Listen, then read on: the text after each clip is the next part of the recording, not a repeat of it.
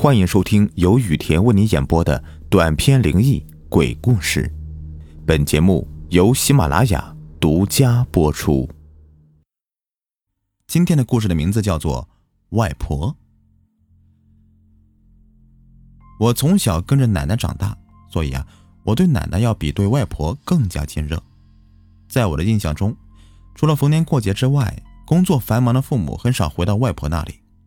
对于我来说呀，外婆是陌生的。但是我听说啊，就是这位对我而言陌生的老人，在当地可是一名小有名气的神婆呢。时光流转，我渐渐长大了，也逐渐开始懂事了。因为常年受了教育，对于鬼神之说呀，我一直以来都是嗤之以鼻的。所以，在那段时间里，我很看不起乡下的外婆，觉得她那封建迷信的一套。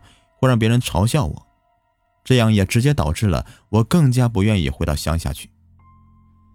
直到某个暑假发生了一件事情，才让我对外婆有了些许改观，也颠覆了我一直以来对于此类事情的观点。虽说外婆所住的是乡下，但是啊，但是我现在呀，其实是算是住在城郊的。在那个年代吧，楼房不多。大多数人呢住的还是类似于一层楼高矮的红砖房。我记得那天天气很炎热，我下午和朋友去河里面游泳，玩到天快黑了才回家。原来我很担心自己回来晚了会被母亲责骂的，但是我快到家的时候，看到家里面的灯并没有亮，父母应该是还在加班吧，心里面便长舒一口气。我加快步伐来到了家门前。不知何时，门口的地方堆积着不少的柳树枝，基本是挡住了我的去路。我回头看看身后的几棵柳树，光秃秃的，只剩下树干了，应该是环保部门在修剪树枝吧。可是再怎么样的，也不能把废弃的树枝丢在别人家门口吧。我摇着脑袋，我没好气的用脚在树枝当中刨开一条小路，这才进了家。当我走进屋内的时候，我忽然觉得无比的不适。这种感觉从刚进门开始就有了，不像是中暑，也说不好具体是怎样的症状，就是感觉全身无力，浑身上下就像是被冰块包裹了一般，寒冷至极。我试着摸摸自己的额头，也并没有发烧，这样难受的感觉很快让我支撑不下去了。我勉强把衣物脱去。躺在床上，将薄被裹紧全身。也不知道过了多久，我开始犯起了迷糊，眼睛也有些看不清了。但我总觉得床边似乎坐着一个人，正在歪着头看着我。不过我实在是太过于疲乏，很快的便失去意识，沉沉的睡了过去。再次清醒的时候，我发现自己正坐在饭桌边上。父母一脸焦急的看着我，小念，到底怎么了？身体不舒服吗？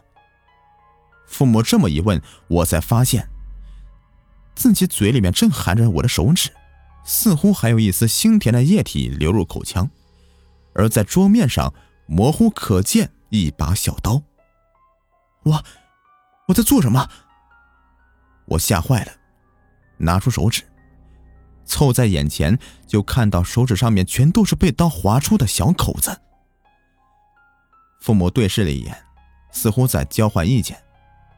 过了一会儿，父亲说道：“小念呐，不如我们去医院里面看看吧。”我害怕的点点头，我也想知道自己的身体到底发生什么事了。正当我起身要走出房门的时候，忽然，眼神模糊的我。看到在我身边站着一个人，依旧是那样的不清不楚，歪着头盯着我。妈，这里站着一个人！我大叫道。父母回过头，发出疑惑的声音：“这里没有人呢，小念，怎么没有人呢？他现在就站在你们旁边呢。”虽然视力不好了，但是还是能够看清楚那模糊的人影是那样的奇怪。歪着的头部与身体呈九十度，这样的情况在现实生活中根本就是不可能发生的事情。我心急如焚，想要提醒父母远离那个奇怪的人影。哪知道我刚想叫喊，却觉得头晕目眩起来，一屁股坐倒在地上。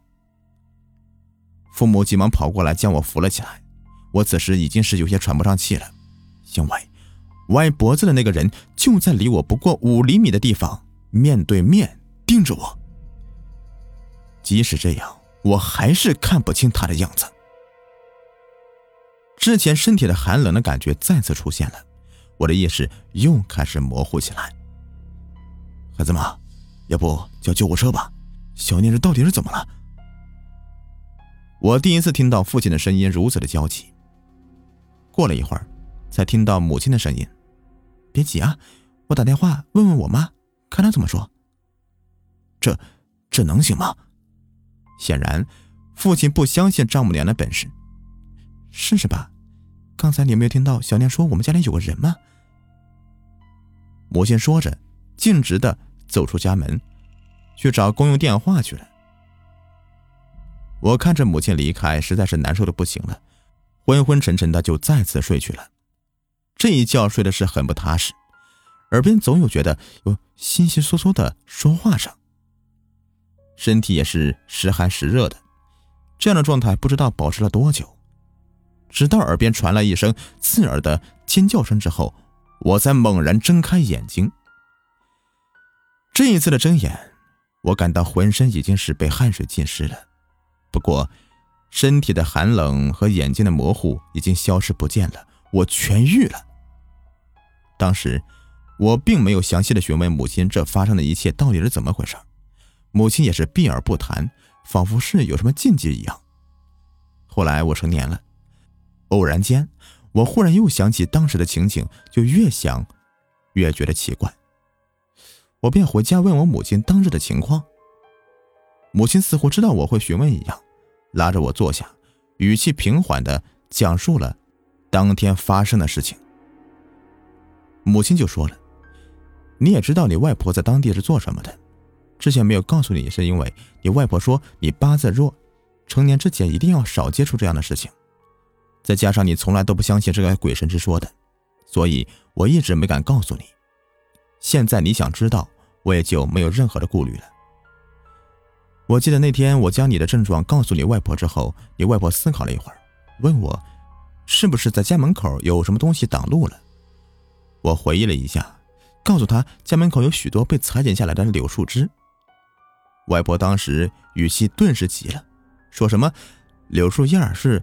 阻挡阴气的，一定是有过路的游魂野鬼被困在我们家了。而你是第一个回家的人，八字弱，自然就会被野鬼冲体。你外婆这么一说呀，我一听就急了，哭着问他该怎么办。你外婆就告诉我，立刻将门前的柳树枝清扫干净，然后端一碗水绕着房屋洒一圈，洒完之后，在门前烧香点蜡纸钱，默念多有得罪。请快些上路。我听后就立刻照做。做完这一切，你便痊愈了。母亲所说的这一切啊，已经是超出了我的认知范围了。但是，这个事情也的确是发生在我身上，又不由得我不相信。不过，我现在呀和外婆的关系已经变得是亲密了，或许也是因为这个事情的缘故吧。